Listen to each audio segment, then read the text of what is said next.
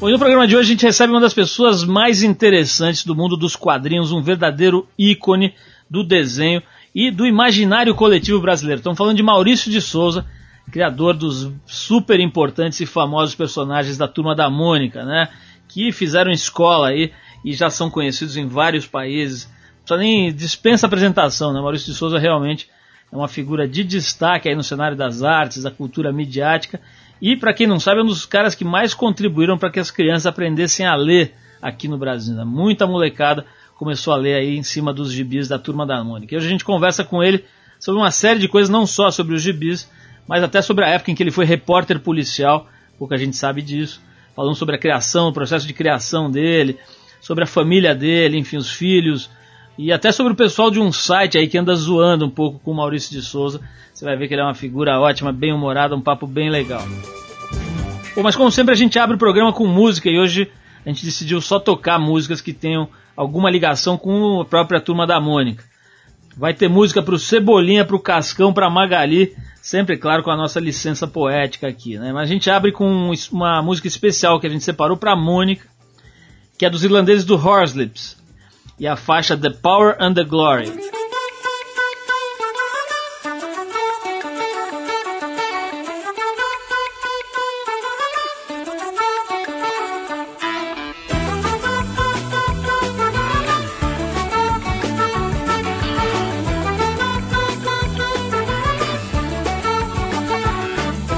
High on the mountain stands a boat, but are they gods or real the fire, but we smell the smoke. Who'll take the plow? Who'll be the young? Night after night, I don't believe we are the ones you want to see.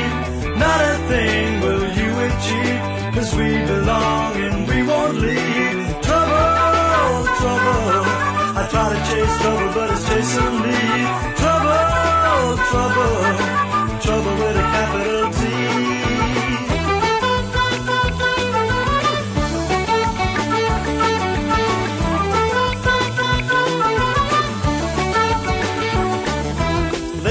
silver and your gold. I'm a man who can't be sold, and even when my heart grows cold, I'll curse your evil stranglehold. The waves are running much too high. It's got so dark, can't see the sky, but a change is coming by and by. A time to laugh, a time to die. Trouble, trouble. I try to change.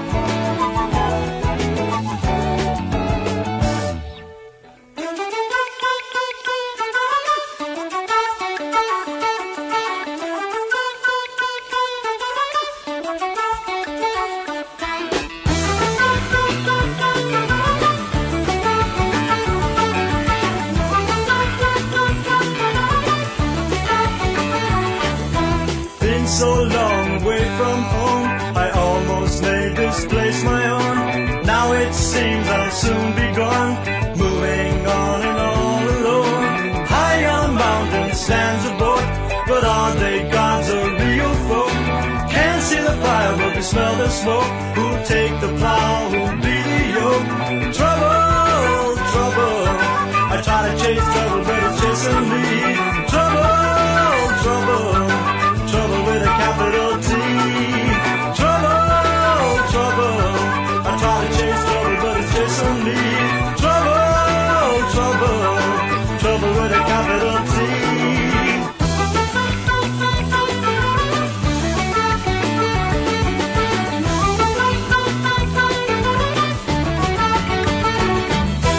Você está no Trip FM.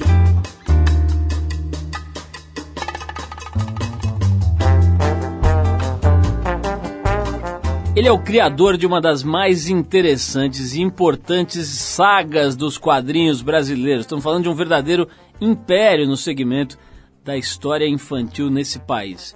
Filho de poetas, nasceu em 1935 no interior de São Paulo, na cidade de Santa Isabel. Cresceu em Mogi das Cruzes e veio para a capital procurando emprego de ilustrador, mas acabou trabalhando por cinco anos como repórter de polícia na Folha da Manhã, que viria depois a se tornar alguns anos, alguns anos em seguida ali o jornal Folha de São Paulo. Nesse jornal, além de matérias policiais, aprendeu tudo o que podia sobre as companhias de histórias em quadrinhos internacionais. E em 1959 criou uma série de tiras sobre um cachorrinho e seu dono, Bidu e Franjinha. Nos anos seguintes vieram outros personagens: Cebolinha, Piteco, Chico Bento, Penadinho, Horácio, Raposão, Astronauta, entre muitos outros. Mas o negócio decolou mesmo quando surgiram as primeiras personagens femininas, em 1963 e em 1970, quando a primeira revista, o primeiro gibi da Mônica foi lançado com a impressionante marca de 200 mil exemplares. De lá para cá, surgiram muitos outros personagens e títulos também. A Turma da Mônica virou filme desenho animado, parque temático, ganhou uma série de produtos licenciados, chegou à adolescência, ganhou o mundo e, lógico, agora mais recentemente invadiu a internet. Maior que o sucesso de sua criação, talvez só a sua família. São 10 filhos, 11 netos e um pequeno bisneto. Bom, se você é desse mundo, está nesse planeta, né, tá vivo, já percebeu que a gente está falando do criador dos personagens infantis de maior sucesso na história desse país, Maurício de Souza, completou no ano passado nada menos do que 50 anos de carreira no universo das histórias em quadrinhos. Maurício, é um grande prazer receber você aqui, muito legal. A gente estava tentando, torcendo aí para dar certo e agora, felizmente, para nossa satisfação, você dá o ar da graça em nossos amplos estúdios. Muito obrigado, Maurício. Seja bem-vindo. Prazer estar aqui com vocês. Maurício, um negócio que eu já, já fiquei impressionado aqui, nem começou o programa, já fiquei impressionado. Você entrou aqui a molecada já veio pra cima, as meninas querendo tirar foto, querendo. E é engraçado, né? Porque, pô, você é um. O cara que desenha, que criou os personagens, tá? mas você não aparece, apesar de, enfim, você volta e meia ser entrevistado em televisão. Então você é um cara que não, não é artista de novela, nem é o Ronifon, né? Quer dizer, como é que é? Você é na rua, que as pessoas reconhecem você, sabem do seu trabalho pela estampa mesmo? Sabem sim, mas eu acho que pela longevidade do trabalho, né, rapaz? 50 anos de janela pessoal aprendeu a, a, me ver. Como eu não mudei muito de cara nesse tempo todo. É verdade mesmo. É, então, felizmente, é, o pessoal fala, ah, o Maurício. E, e, é uma, vamos dizer, uma, vamos dizer, fama agradável, gostosa, porque eu posso andar na rua tranquilo, mais. O pessoal não fica uh, me agarrando, correndo atrás, aos gritos, porque eu estou tão presente na vida deles, no gibi, na historinha, às vezes um desenho animado, que eles acham que eu sou o tio que mora logo ali e que se não vai dar para falar agora, fala depois, vai se encontrar daqui a pouco, ou na Bienal, ou numa tarde de autógrafos. Então, eu, eu, posso andar tranquilo, o pessoal não rasga minha roupa, não tem gritos histéricos. Adoro isso, mas principalmente eu gosto é, de, da criançada, principalmente a criançadinha hoje, bem novinha, que chega o Maurício de Souza, ou Maurício de Souza, conforme a idade, né? E vem falando, sugerindo coisa e criticando alguma história e pedindo mais alguma coisa.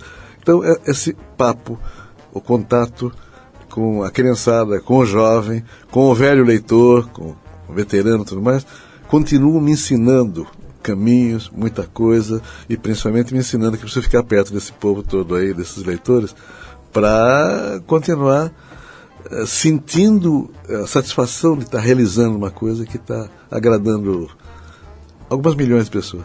Olha, se eu falei aqui, você falou na molecada a importância de ficar perto das crianças, né, cara?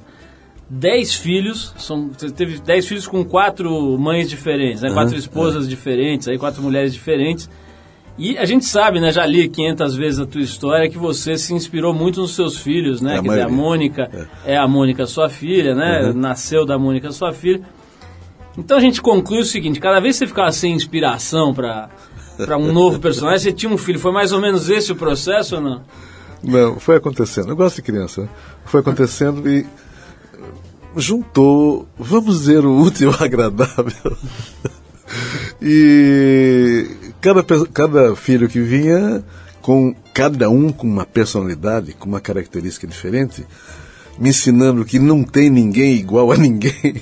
Mesmo gêmeas, tem duas gêmeas, também são diferentes uma da outra. Então, eu fiquei maravilhado. Oba! Cada filho, cada neto, cada sobrinho é um ser, é um indivíduo diferente que pode me alimentar com mais informação, com mais um personagem, mais uma personalidade. E isso não tem fim. É a inclusão, inclusão total. Então, eu, eu uso isso realmente nas histórias. O personagem, quando eu vou criar, eu me baseio em alguém que eu conheço bem, geralmente um parente melhor ainda, porque daí esse personagem nasce inteirão, nasce construído em corpo e alma, porque eu faço uma caricatura também, mais ou menos, né? Mas se você é um cara mais para nervosão ou mais para calmão, como é que é o teu jeito de verdade na vida real? É você tranquilão? Eu sou tranquilão, calmão e brabão. Baixinho, invocado? Veja bem, eu já fui mais, mais intranquilo. Depois, com o tempo, você vai falando, não, paga a pena você ficar esmurrando a parede, né? Então, hoje eu penso, repenso, repenso. Às vezes tem uma coisa que eu quero escrever para responder à altura alguma coisa. Eu escrevo e apago. Não manda, não, não manda, apago. Não manda para frente. É, e daí no dia seguinte a coisa já mudou de figura. De repente é outra coisa, o sol nasceu de novo. Então eu vou levando nessa e tô, tá me agradando muito mais isso nos últimos 30, 40 anos. Eu mantive esse sistema e está ficando melhor, cada vez melhor. Maurício, essa coisa que eu li aqui no começo, quando eu falei um pouco da tua biografia, é um negócio que surpreende muita gente, né? Repórter policial. Nessa sua, nesse seu momento Caco Barcelos aí da sua vida, como é que era, cara? Você, você ia a fundo mesmo, es, especulava tudo, revirava os cadáveres, etc. Ou era uma coisa mais de gabinete de redação? Que nada, rapaz. Botava a cara a mesmo. A gente ia a fundo, a gente pe, pe, pedia até para desenterrar cadáver para ver como é que o cara estava vestido, se era ele antes de ter sido enterrado. É mesmo? Só que tinha uma coisa, uma coisa para mim era meio terrível. Eu ia a fundo, investigava e tinha condições. A Folha, um grande jornal, desde aquele tempo, né, me dava um fotógrafo permanentemente, um jipe, um motorista. Então dava para investigar, dava para ir atrás, desmontar coisas que alguns policiais montavam, dava mesmo para fazer uma aventura policial. Eu era repórter policial americano, filme, Mas você é de filme Jeep, eu gostei desse Jeep. Jeep, Jeep um Jeep laranja. É mesmo? Era a cor da, da folha daquele tempo. E eu de capa e capa e chapéu, igual igual de Dick Tracy, igual detetive americano. Né? Eu precisava fazer isso porque era meio tímido, botava aquela roupa eu me transformava. Era mas igual ficava, super Mas você não ficava só de perfil, não, né? Igual... não. o, o... Mas então, é. nesse, nesse caso e nesse tempo, eu ia atrás, mas tinha um problema sério. Eu não podia ver sangue, que eu desmaiava. Puta, é perfeito para a profissão. Nasceu para o ofício. então, quando era um crime de sangue, alguma coisa assim mais, mais sanguinolenta, eu precisava pedir para o fotógrafo, para o meu motorista, para alguém ir lá e descrever como é que estava o, o sujeito lá, a vítima, está em decúbito ventral, tá, foi, levou foi atacado por um instrumento pérfuro cortante, aqueles termos que. Pérfuro cortante ou pérfuro contundente? Contundente. Ah, então, aquelas coisas todas que o repórter usa. Mas de qualquer maneira, para minha idade, 18, 19 anos, aquilo, aquilo era uma aventura. Quase que eu esqueci o desenho. Eu vim para desenhar, não consegui, me encaixei na reportagem e fiquei lá uns tempos. É isso que eu quero saber, o começo da sua história. Eu, tinha, eu me lembro que eu tinha um amigo na escola, lembro do nome dele, inclusive Marcelo Braga. Ele pegava um toco de lápis, cara, um papel velho, ele já saía desenhando, era uma coisa de um, um dom tão evidente que era uma coisa, chegava a ser irritante, porque o cara era tão bom naquilo. Eu vou querer saber se você era assim também, mas vou fazer uma primeira pausa aqui, Maurício, pra gente ouvir uma música, depois a gente volta Ok. com essa pergunta aí do começo da tua história, dos primeiros desenhos e tal. A gente está tocando hoje músicas que tenham alguma ligação com os personagens mais famosos que o Maurício criou. Então a gente já tocou no início do programa uma faixa para Mônica, agora é a vez do Cebolinha. A gente vai com o Booker T and the MGs e a faixa Green Onions, Cebolas Verdes. E depois a gente volta aqui com o Trip, hoje conversando com essa fera, este criativo maravilhoso, o homem que desenhou a dentuça, que dá coelhada em todo mundo, a Mônica. Vamos lá, a gente já volta com Maurício de Souza.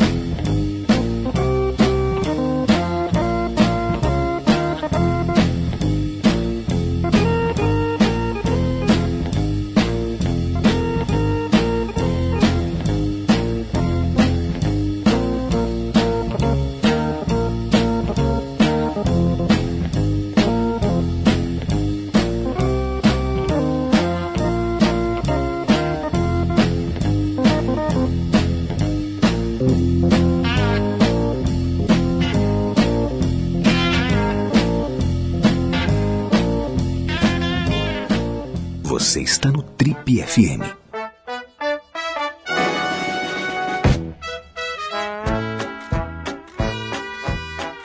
Estamos de volta. Se você perdeu algum trecho desse programa, não se desespere. Você vai lá na internet, está tudo lá. A gente deixa disponíveis para você. Os últimos, pelo menos os últimos cinco anos desse programa, você pode ir lá ouvir no seu tocador de MP3, ouvir no seu computador.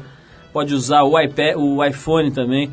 Tem o aplicativo da Trip, você baixa lá e ouve o nosso programa. Estamos hoje conversando com Maurício de Souza. Maurício, eu estava lembrando aí, antes da gente parar para tocar um som aqui, desse meu amigo de infância que tinha um dom para desenho que era um negócio brutal. Assim, o cara desenhava realmente coisas com, com volumes e texturas e profundidades que era um negócio incrível para moleque. E aquilo ele nasceu sabendo, né? Teu caso foi assim também? Você era um bom desenhista nato? Já nasceu com essa mão boa para desenhar ou foi desenvolvendo? Olha, eu desenhava em criança, bem criança, como toda criança desenha. Toda criança rabisca e desenha. Alguns continuam, outros não. Eu continuei. E eu era incentivado pelos meus pais. Meu pai desenhava, pintava também, era poeta, artista, mamãe era poetisa. Então eu vivia num ambiente que me puxava bastante. Me incentivavam. E lógico, né, madrinha, vovó, titia, mamãe, papai. Olha como ele desenha bem. Eu comecei a acreditar. No que eu comecei a acreditar, eu precisava justificar o entusiasmo na família, né? E então eu treinava bastante. Aprendi a ler no gibi, achei genial, né? Conhecer os personagens, outros universos no gibizinho. E daí eu queria, desde criança, queria fazer meu gibi também, fazer meus personagens. E desde então eu planejei tudo o que eu estou fazendo hoje. Eu quis fazer história em quadrinhos, eu queria fazer personagem, eu queria, estudei a técnica, narrativa, os autores, comprava os gibis, quando não tinha dinheiro ia lá dar uma, uma cantada na família toda. Eu não queria presente, não queria sapato, brinquedo, bicicleta, eu queria gibi, gibi, gibi, gibi. E com isso eu fui me envolvendo cada vez mais.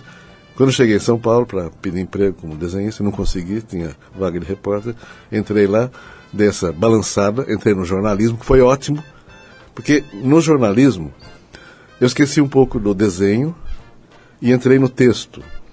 E no texto da reportagem policial que nos obrigava a ser concisos. Uhum. Né? Você não pode ficar falando de emoções, de, falando do tempo que estava fazendo, né? o que, quando, ontem, como, por quê, e acabou. Eu lia muito, escrevia bem. Quando cheguei, o pessoal começou a tentar simplificar a minha linguagem, né? Falei, cadê? Cadê meus essas de Queiroz, Machado de Assis? Vou jogar tudo fora. É assim! Corta, conciso, lá, lá, lá, lá. Bem, com isto, eu aprendi a arte da concisão, que é o que eu precisei depois para colocar e caber no balão da história em quadrinhos. Senão eu seria desenhista. Então, quando eu comecei, eu pude ser escritor de histórias em quadrinhos e desenhista, que foi ótimo porque eram duas profissões numa só e o salário realmente não daria para duas, duas pessoas. Maurício, eu, eu, falei aqui que o Bidu e o Franjinha foram os seus primeiros personagens, mas parece que teve um tal de Capitão Picolé, não Ah, mas teve? isso era coisa de criança, brincadeira de criança, desenhar nos cadernos. O Capitão Picolé não conta, então? É, historicamente conta porque foi uma, foi uma brincadeira que, onde eu treinei bastante. Como eu treinava também, uh, flipar, fazer animação na, na beirada do caderno, né, para treinar desenho animado. Então, uh, essas brincadeiras que a gente faz em criança ajudam bastante. É, é, claro que deve ter sido muito legal para sua filha, Mônica, né? De repente se ver ali como inspiradora de uma de, um, de uma personagem tão, enfim, que ganhou tanta projeção. Uhum. Mas teve algum lado negativo em algum momento? Quer dizer, não, não, acaba tendo um pouco de peso também na pessoa ser inspiradora de um personagem que vira uma coisa realmente assim gigantesca, né? Quer dizer, tem alguma conotação negativa? Pode ter tido na história dela? Olha, eu sempre tive cuidado com os meus filhos para que eles não se misturassem com o personagem, principalmente nos primeiros anos. Tanto que a Mônica descobriu que era a Mônica da historinha quando ela entrou na escola, seis, sete anos.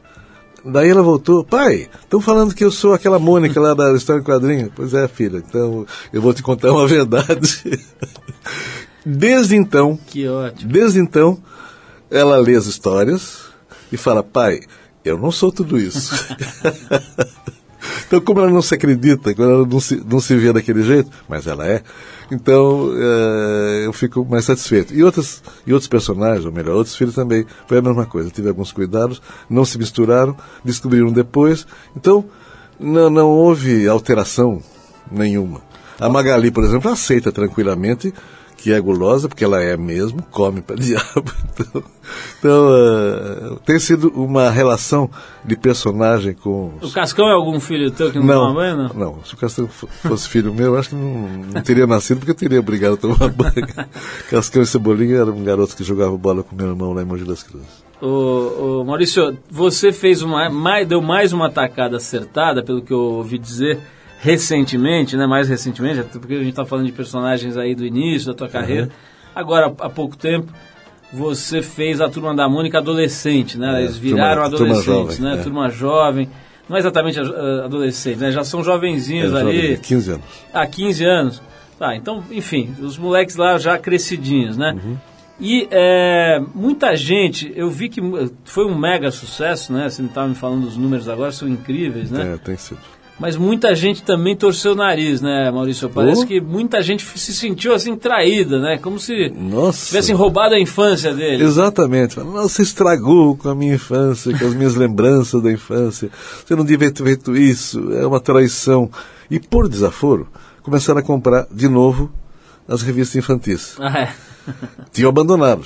Daí sai a turma jovem, eles ficam tão revoltados que querem prestigiar os personagens da infância deles. Consequentemente, a revista jovem vende muito bem e as revistas infantis continuam vendendo também e até aumentando a venda e a tiragem. Então, essa briga entre os nostálgicos e os novos leitores foi ótima também.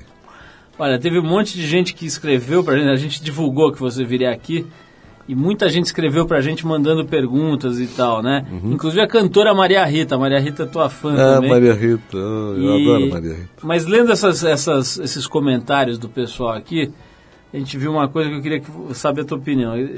Parece que você disse alguma, em alguma entrevista que essa decisão de fazer a turminha crescer teria partido do, da tua percepção de que a infância estava ficando mais curta, né? Isso faz sentido? É isso mesmo? Não? Totalmente. Não é minha percepção. Você está vendo, todo mundo está vendo isso. A criançada hoje é pré-adolescente com 8 anos, 7 anos. Estou vendo você com 74 crianças ainda. Pô. Ah, obrigado.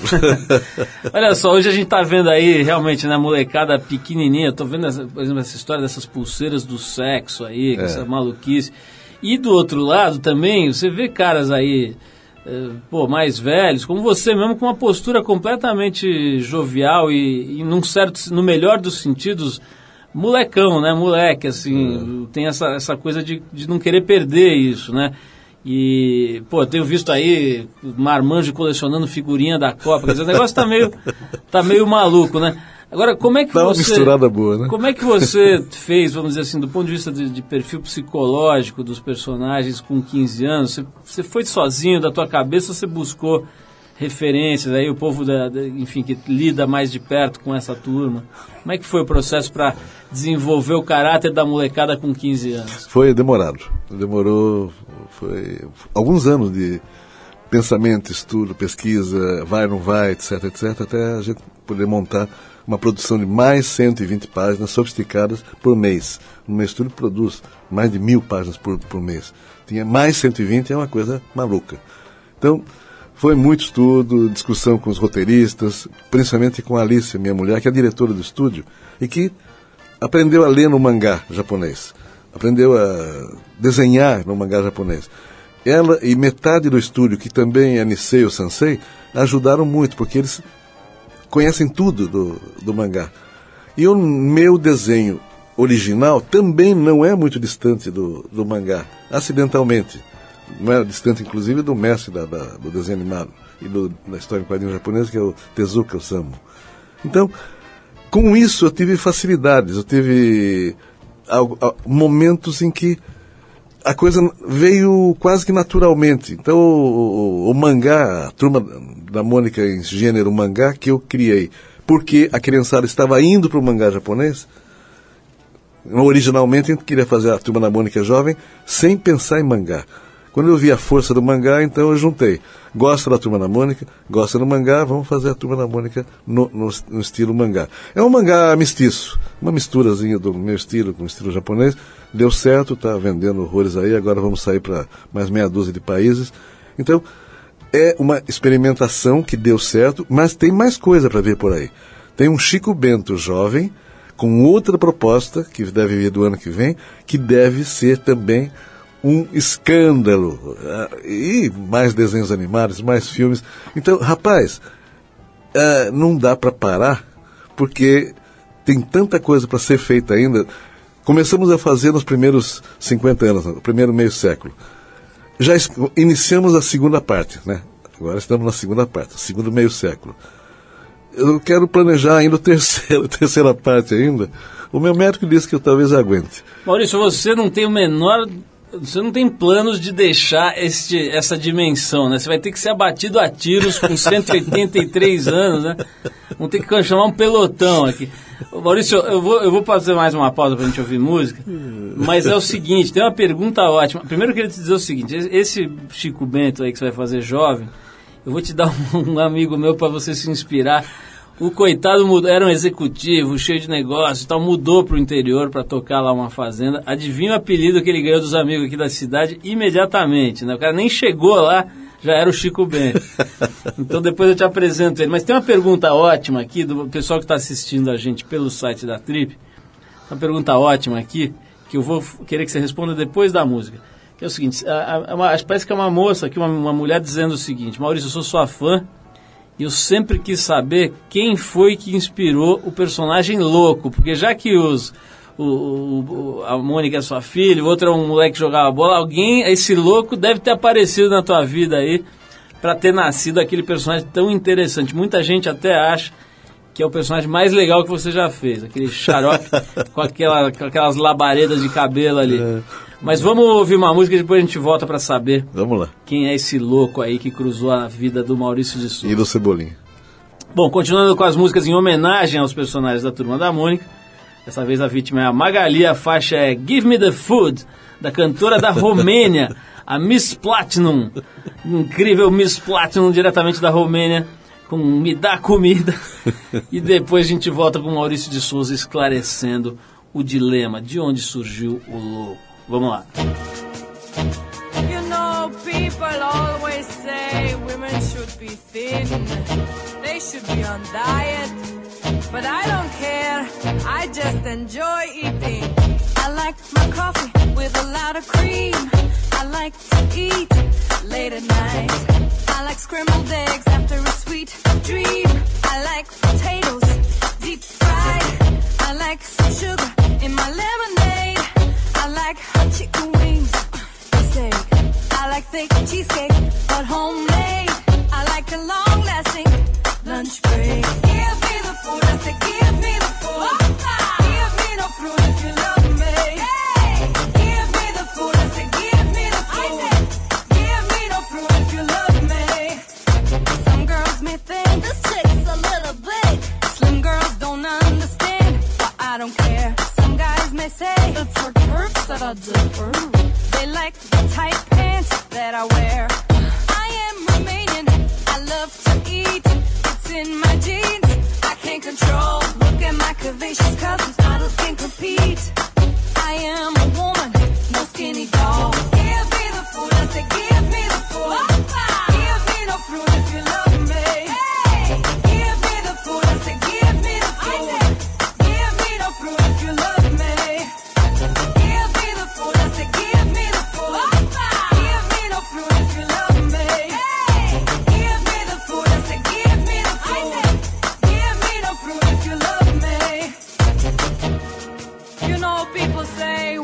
should only eat yogurt and strawberries. Ah, they say a lot of things, but you know.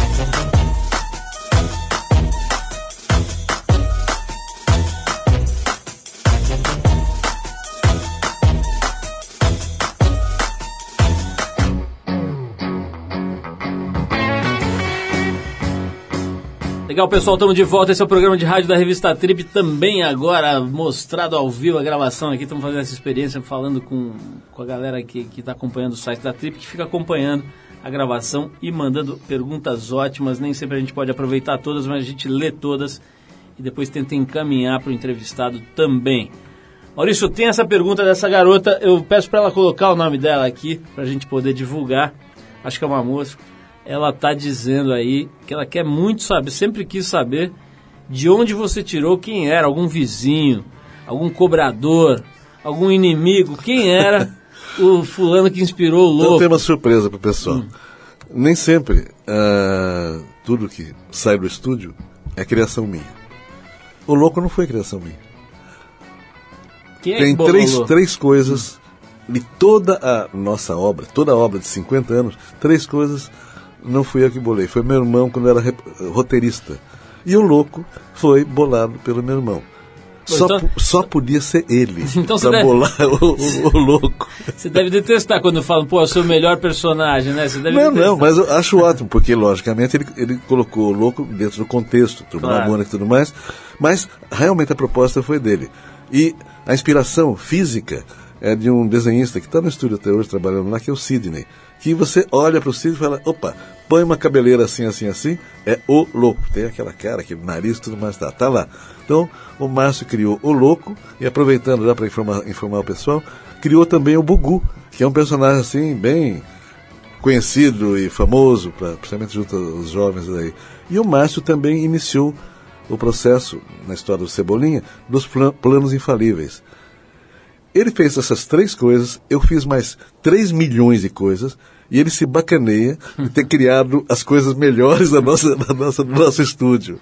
Eu detesto o meu irmão quando ele começa a se bacanear desse jeito. Maurício, Tô brincando, tem... viu, Márcio? Maurício, tem uma, um pessoal na internet né, que faz um site que você já deve ter visto, o Porra Maurício. Tá na moda, agora tem porra tudo, né? Tem o porra lá, o Felipe Dilão, porra Felipe, e tal. Bom, esse, esse, esse tipo de site em geral para zoar de algumas situações que aparecem nas historinhas. E a gente falou com um dos criadores do site, uhum.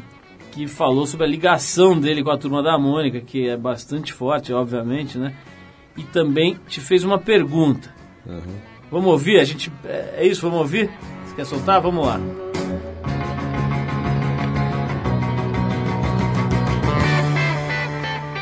Alô pessoal do Trip FM, aqui é Pablo Peixoto, editor do site Porra Maurício. É, eu costumo falar que o Maurício me ensinou a ler e a escrever, e a gostar de ler e a gostar de escrever. É, qual é o sucesso da Turma da Mônica? Na minha opinião, é a simplicidade nos diálogos, a simplicidade das situações, das situações cotidianas, corriqueiras, que todas as crianças é, da minha geração, da geração anterior à minha e atual, passam é o seguinte, Maurício, pesquisando aquele monte de coisa que a gente recebe, a gente vai vendo que antigamente as histórias eram um pouco mais sacaninhas, elas tinham umas coisas mais politicamente incorretas que foram se perdendo. Digo, onde é que nós vamos parar, né? É, no futuro próximo, será que essas concessões podem prejudicar a personalidade dos personagens? É uma pergunta que eu, que eu faria. Olha, pode sim. Se, se você tirar a briga, a briguinha, conflito, as emoções, as emoções básicas né, dos personagens, por proibição, porque é politicamente incorreto, mas realmente daqui a algum tempo você está podando Machado de Assis, está podando Castro Alves, está podando Shakespeare, porque em todas as histórias tem o bem contra o mal, o mocinho, o bandido. E o bandido vai ter que ser mostrado fazendo uma besteira, uma coisa errada. A nossa história é muito mais leve, muito mais suave, né? Não tem essa força toda dramática. Mas nós precisamos, todos nós criativos, precisamos de um momento de alto e baixo, gordo e magro, mal e, mal e bom, qualquer coisa assim. Então, nós temos que brigar um pouquinho contra isso. Não brigar contra a evolução normal de hábitos e costumes, quanto, com, quanto a nós nos conscientizarmos de que certas coisas realmente podem fazer mal para a criança, podem fazer mal para a sociedade, podem fazer mal nos hábitos e costumes. Ah, mas isso daí é uma coisa natural, normal, que a gente vai assimilando, a sociedade vai assimilando e vai deixando de fazer, vai deixando de fumar, deixando de uh, sujar a parede, deixando de jogar lixo na rua. São coisas que. soltar balão, coisa que eu fazia quando era criança. Agora não, agora não, não, faço, mas não é porque tem uma lei, um decreto, porque nós nos conscientizamos de que isso é perigoso, é danoso, não, não faz bem, então nós podemos viver sem isso. Agora, você negar história, negar realidade, negar emoções, aí é besteira. Aí eh, nós estamos brigando para uh, eh, esterilizar, para fazer com que as coisas não tenham mais gosto, sabor. Não é, não é por aí não. Eu acho que estão exagerando um pouquinho, então vamos brigar um pouquinho para a gente continuar contando as nossas histórias. Agora, já que você falou tão bem de tudo que eu faço, pô, por que esse negócio aí de vocês dentro, fora do contexto do que nós fazemos aí, vocês inventaram essas histórias todas aí? Maurício, vamos ver se, se ele responde. Aqui, a, a menina que fez a pergunta para você a Tatiane. Quero agradecer a Tatiana aí pela, pela pergunta, fez outras aqui, vamos ver se a gente encaixa. Mas, Maurício, eu quero saber o seguinte: 50 anos de carreira, milhões de exemplares vendidos e tal. Você é uma espécie de tio Patinhas para pegar o, outro personagem famoso de quadrinhos? Quer dizer, você ficou muito rico com esse trabalho? Eu ganho bastante. E, e é... gasto mais. Bom, Porque... também com quatro mulheres, dez filhos, né? acho que não sobra nada, né?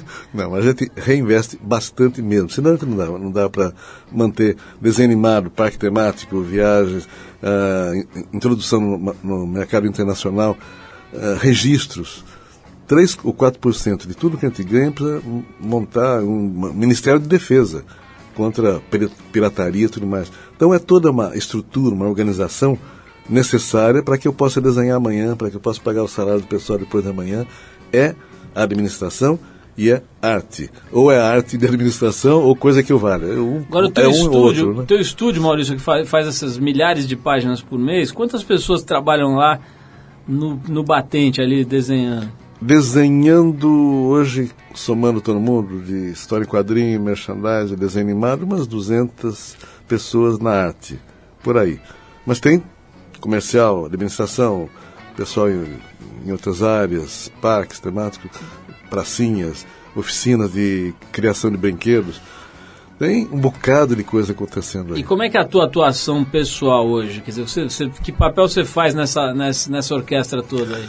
Eu seria, vamos dizer que eu seria diretor político ou presidente ou qualquer coisa assim, que hoje trabalha com uma orquestra, né? Estou dirigindo o pessoal, delego e tem pessoas competentes em cada área me ajudando bastante, me passando. Mas você não virou a rainha da Inglaterra, que só vai tomar chá e vai em festa, não, né? Primeiro que eu não gosto de chá. e além disso, eu me recuso a não participar das decisões mais importantes. Embora eu esteja já cuidando de um processo de sucessão. Eu já encomendei, está rolando um processo de sucessão para ver como é que nós vamos ir mais para dentro. Porque eu quero delegar um pouquinho mais, largar algumas coisas que eu estou fazendo para iniciar outras. Eu vou entrar principalmente na área de novos produtos, novas, novas invenções, novos caminhos, novas plataformas, aproveitando a tecnologia atual. Ô Maurício, vamos fazer mais uma pausa para ouvir música e na volta eu vou te fazer algumas perguntas. Por exemplo, vou querer saber se você continua com aquele seu Fusca amarelo maravilhoso. Vamos saber de várias coisas de Maurício de Souza, mas antes a gente volta com músicas que tenham ligações com os personagens da Turma da Mônica. Essa vai direto pro Cascão. E é uma faixa chamada Hippies Hate Water. Os hippies detestam água da banda Mucky Pup. e depois o Maurício de Souza conta pra gente se o Cascão tem um quê de riporongo também ou não. Vamos nessa então, Hippies Hate Water. A gente já volta com o genial Maurício de Souza.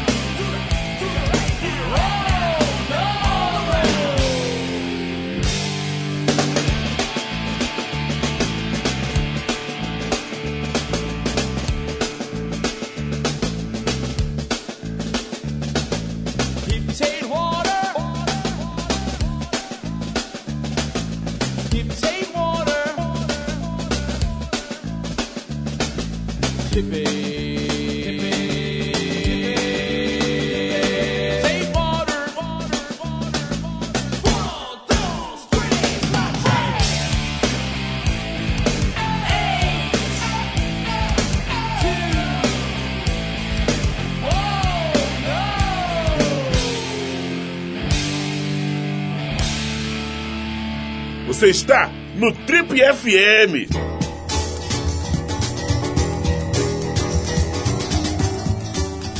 Estamos de volta hoje conversando com o Maurício de Souza aqui no programa da revista Trip. O Maurício de Souza é um homem que tem sido visto, foi visto, perambulando pela cidade a bordo de um Fusca amarelo. Quero saber se é verdade, se você ainda tem esse veículo e como é que é se você anda com ele por aí. Ah, é o meu carro predileto, um Beetle amarelo. É bonitinho, né? Ah, pensei que era Fusca antigo, é um Beetle então. É um Beetle. é. Olha, isso é verdade que você mandou parte da sua equipe embora de São Paulo para morar em cidades mais tranquilas? Como é que foi essa, esse momento aí, gestor maluco? O que, que te deu? Eu, eu tenho uma equipe de rote- roteiristas, né?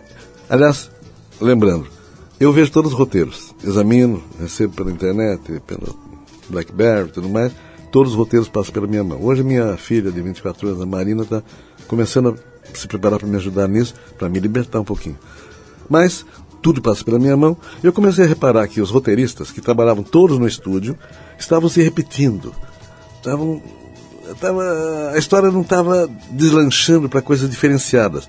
Lógico, estavam todos numa mesma sala, no mesmo ambiente, recebendo o mesmo tipo de influência, de, de informação, conversando as mesmas coisas. Tava, eles estavam virando clones um do outro, né? Daí eu sugeri que eles estavam perdendo tempo muito no trânsito de São Paulo. Fiz uma investigação. Eles estavam perdendo uma hora, duas, três, no trânsito de São Paulo, na vida dura, na, no, ir para os bairros distantes tudo mais. Eu falei, vocês não querem viver melhor? Qualidade de vida? Vamos buscar. Queremos ir para um lugar, vamos para um condomínio, para uma cidade do interior, para outro estado, vamos para Florianópolis, Porto Alegre, Belém do Pará, qualquer coisa assim. No começo eles falaram, isso está mandando a gente embora. Não, não é isso. Na ocasião, eu não falei que eles estavam se repetindo. Eu falei de qualidade de vida. E o pessoal começou a atender, atender, e hoje realmente dos 17, 18 roteiristas, tem dois na empresa só que ficaram lá porque tem que um de plantão lá, alguns de plantão. Ficaram dois ótimos roteiristas lá. E eu, deu certo. As histórias começaram a sair e brotar diferenciadas, com outra cor, outro jeito, temas diferenciados. Parece que eh, os roteiristas viraram outras pessoas. Então, deu certo. Sugiro aí o pessoal de criação que dê uma espiada se esse processo não serve para outras áreas também, onde o pessoal começa a se repetir. No meu caso, ah, eu acho que nós tivemos um avanço de três, quatro vezes mais criatividade no material que começou a sair dos roteiristas, dos 15, 16, 17 que estão soltos pelo Brasil inteiro agora aí. Maurício, é, eu quero saber uma. A gente já vai ter que terminar aqui, infelizmente, mas eu quero saber uma pergunta que está é, incomodando, eu diria, todo mundo que lida com conteúdo. O seu negócio é conteúdo, né? Ou, enfim. É, que é essa história da tecnologia galopando né, e engolindo muita coisa pelo caminho. Né? Quer dizer, A tua sensação é que a tendência é que as revistas impressas, que o papel vá perdendo espaço e que a internet, que os outros suportes digitais vão ganhando? Ou você acha que uma coisa não prejudica e não diminui a outra? Como é que você está enxergando isso? É uma pergunta que está se fazendo para o mundo inteiro e ninguém sabe exatamente a resposta, mas eu queria saber o teu palpite. É, ninguém, ninguém adivinha o futuro. Mas eu acho que pelo caminhar, pelo andar da carruagem, ah, as- a nova tecnologia, as novas plataformas estão surgindo, elas vão, divi- vão dividir o bolo. Então, vamos vender talvez menos papel, vamos vender mais pela internet, vamos entrar no iPod, iPod, o, que, o que vem aí, né, do- dos AIS. E eu penso que nós temos que nos adaptar a isso. Temos que usar como novas ferramentas. Não é exorcizar, não é falar, "Ah, sou contra, que pena, era assim, era melhor daquele jeito. Não, sempre vai ser melhor. Você precisa usar o que vem aí, aprender a usar, falar com os jovens aí, usar os jovens para isso também. E eh, você todos os dias, nessa época toda, nessas últimas semanas, nós estamos conversando a respeito disso. Hoje à tarde, estava com uma reunião conversando sobre uma nova maneira de a gente até vender loja virtual, revista virtual, ah, comunicação virtual. Estou treinando, inclusive no meu Twitter lá, falando com Deus e todo mundo, fala- brincando com o pessoal, mandando informação, aprendendo com esse pessoal. O negócio é você aprender é você não ficar, ah, sim, já sei. É aprender. Cada dia você está aprendendo alguma coisa. E você tem que ter. Não é aquela humildade que você fala meio, meio da boca para fora, né? É mesmo. É você sentir que você tem que aprender mesmo. Maurício, genial. Essa, essa tá perfeita pra gente encerrar, porque foi realmente um toque de mestre, né? Quem acha que já sabe tudo, em geral já tá enterrado, né, cara? Não é nem que É, tá... se, se esqueceu de enterrar. Maurício, olha, brigadíssimo. Tem aqui o, o Paulo do, do site Porra Maurício, está respondendo aqui, dizendo que, apesar do site tirar as histórias de contexto, os leitores são os, os leitores são todos feras e fanáticos pelo seu trabalho. Não, eles são Só muito criativos, isso. eles são muito criativos. Eu não sei como é que eles inventam tanta coisa que eu nunca pensei da minha própria história. É mesmo? Então tá aí a resposta do Paulo lá do site Porra Maurício. Ô, Maurício, olha, adorei. Foi muito legal. Acho que a gente conseguiu dar uma boa volta aí em torno da tua obra, Obrigado. da tua história, batendo um papo, conhecendo, vendo teu jeito aí, relax. Acho que é também um segredo. Eu ia perguntar até o seu segredo de beleza, né? Mas já tá respondido. Acho que é bom humor, né? Leveza, esse jeito tranquilo de ver a vida. Obrigado, Maurício. Foi um prazer te conhecer. Prazer é meu. Oh. E te receber, mando lembranças pro, pro, pro Cebolinha, pra Mônica, pra, pro Coelho. E a gente vai seguir aqui com mais uma homenagem, uma música aqui, é, que tem a ver com a turma da Mônica. né? Vamos encerrar o papo com o Maurício com uma faixa em homenagem a ele, que é pai dessa turma incrível, que, como eu disse aqui, há mais de 50 anos cresce junto da criançada aqui no Brasil. A gente vai com o Blind Melon e a faixa Dear Old Dad. Querido velho papai. Ou papito, como diria o Supla, né? Maurício, mais uma vez, obrigado. Eu agradeço. A gente vai ouvir Dear Old Dad em homenagem a este verdadeiro mestre dos quadrinhos brasileiros e mundiais. Vamos lá.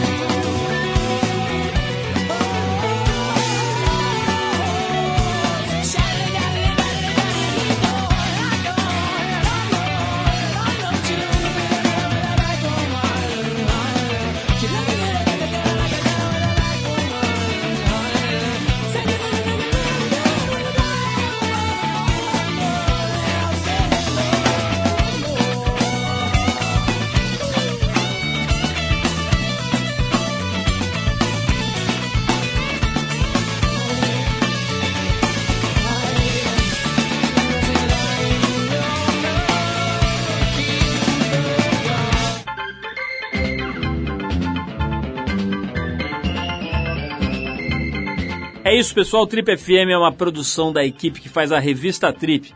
A apresentação é de Paulo Lima, participação excepcional e esporádica de Arthur Veríssimo, produção e edição de Alexandre Potashev. Para falar com a gente, você pode escrever para radio@trip.com.br ou então pode adicionar a gente no Twitter. A gente está lá no Revista Underline Trip. Para quem perdeu o programa, quer ouvir de novo, quer ouvir numa hora especial, ou mesmo quer conhecer melhor nosso trabalho, vai lá no trip.com.br, você vai ver tudo, inclusive dezenas, centenas de gravações desse nosso programa que completa 25 anos agora e que estão lá disponíveis para você ouvir no seu computador, no seu tocador de MP3, a hora que quiser, do jeito que quiser. Na semana que vem a gente volta nesse mesmo horário com mais um Trip FM. Um abração, paz, saúde e a gente se vê.